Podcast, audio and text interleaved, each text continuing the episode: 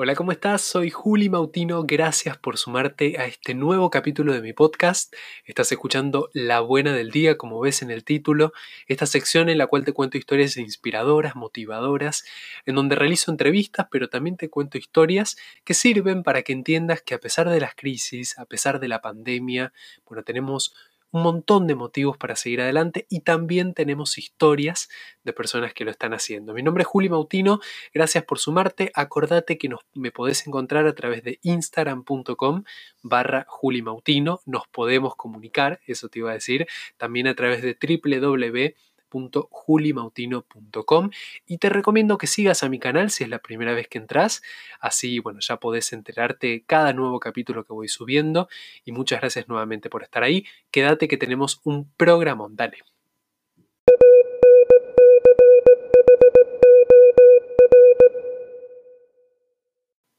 Bueno, y como te decía antes, hay personas que están buscando alternativas, personas que están reinventándose la BBC publicó un listado que me parece que estaba, bueno, muy interesante para poder contártelo, para poder resumírtelo, de emprendedores latinoamericanos que realmente están marcando la diferencia. Entre ellos se encontraba una discoteca que está haciendo, bueno, su trabajo, ¿no? sus noches a través de Zoom. Esto es algo que se vio también con diferentes, bueno, boliches, eh, algunos bares inclusive también, que están empezando a utilizar lo, online, la, cuestión virtual, la videollamada, para poder inclusive abrir el boliche. Qué bueno que está esto. Eh, bueno, acá en Argentina tenemos el caso de la fiesta Brecht, que realmente ha roto récords en cuanto a asistencia a través de Instagram, pero esta modalidad a través de Zoom bueno, viene un poco a cambiar la regla del juego, ¿no? Eh, las personas lo que tienen que hacer es conectarse a un ID que esta, que esta discoteca les, les envía, pagan una pequeña entrada, que bueno, es un modo ah, de contribución, y si bien no es lo mismo, porque obviamente que, bueno, el atractivo de la discoteca es estar ahí, ¿no? Es estar bailando en el lugar, las luces, la música fuerte, los tragos, la gente.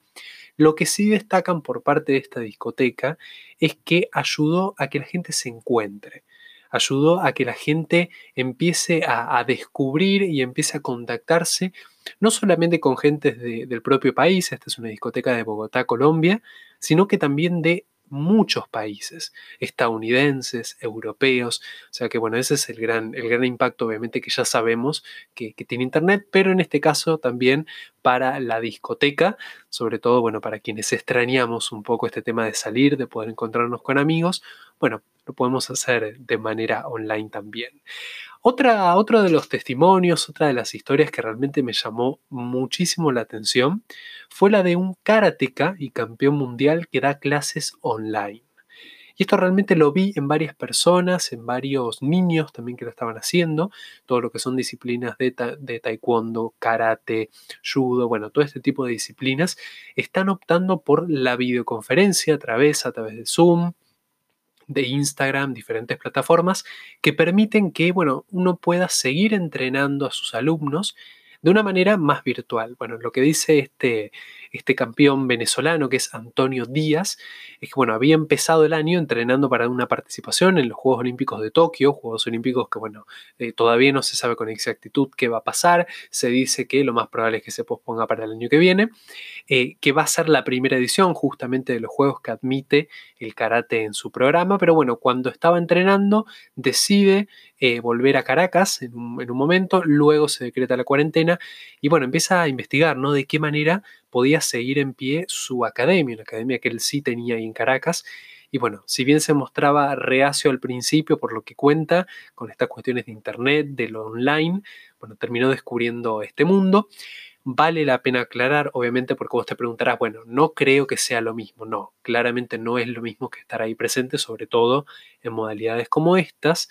Pero lo que él sí dice es que, bueno, permite un acercamiento, ¿no? Por lo menos, antes que nada, sirve bastante y bueno, la idea es que eh, empiece a profesionalizarse, eso es un poco lo que él dice, que si bien empezó con el primer trípode que era un rollo de papel higiénico, así lo explica él, bueno, de a poco va a ir invirtiendo y va a ir mejorando, que creo que es lo que nos ha pasado a todos, ¿no? Porque, bueno, a muchas personas los agarró sin equipos.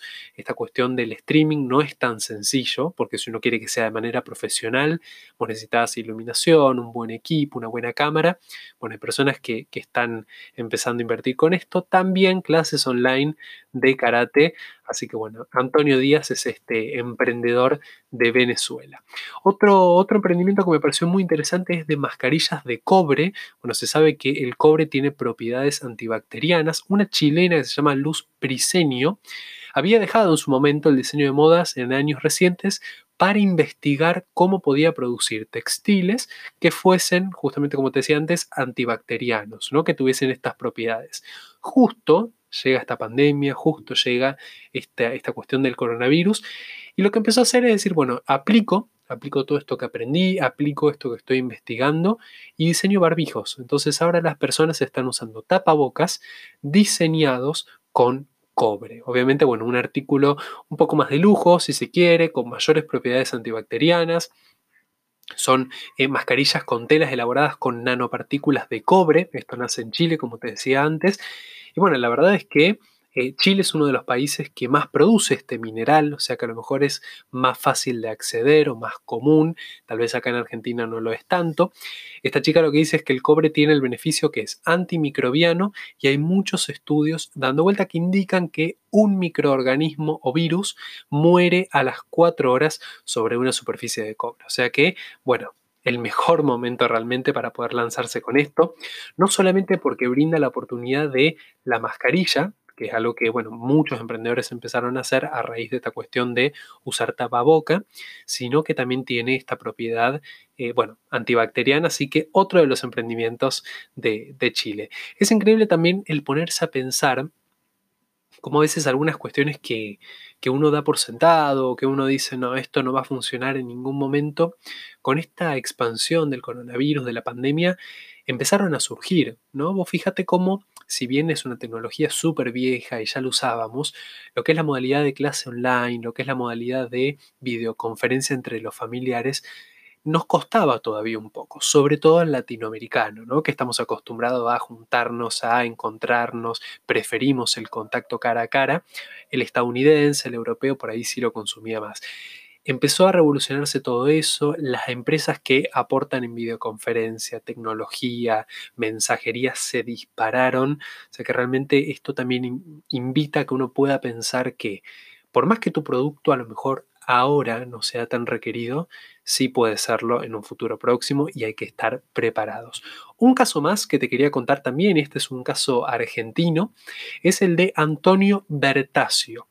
Em, bueno, la, página dice, cuenta un poquito la historia, ¿no? Él solía lamentarse por una inversión que hizo hace cinco años en una app que no resultó tan exitosa para su negocio de fabricación de pan. Él quería que las personas compren pan a través de una aplicación.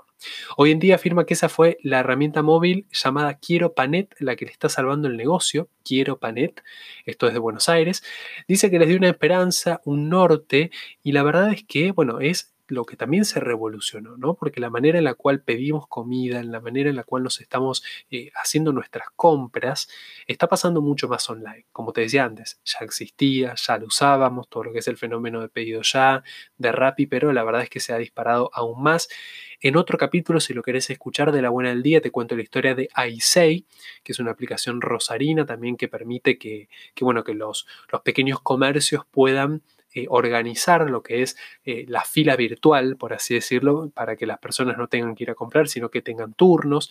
En este caso, Quiero Panet, bueno, tuvo un impacto impresionante, mucha gente lo está pidiendo. Lo primero que solicita la app es el código postal del cliente. Si está en el radio de operaciones, o sea, de manera geolocalizada, bueno, te permite obtener el catálogo de esta, de esta panadería, que es panadería congelada. O sea que directamente en la casa la persona hornea su, su producto.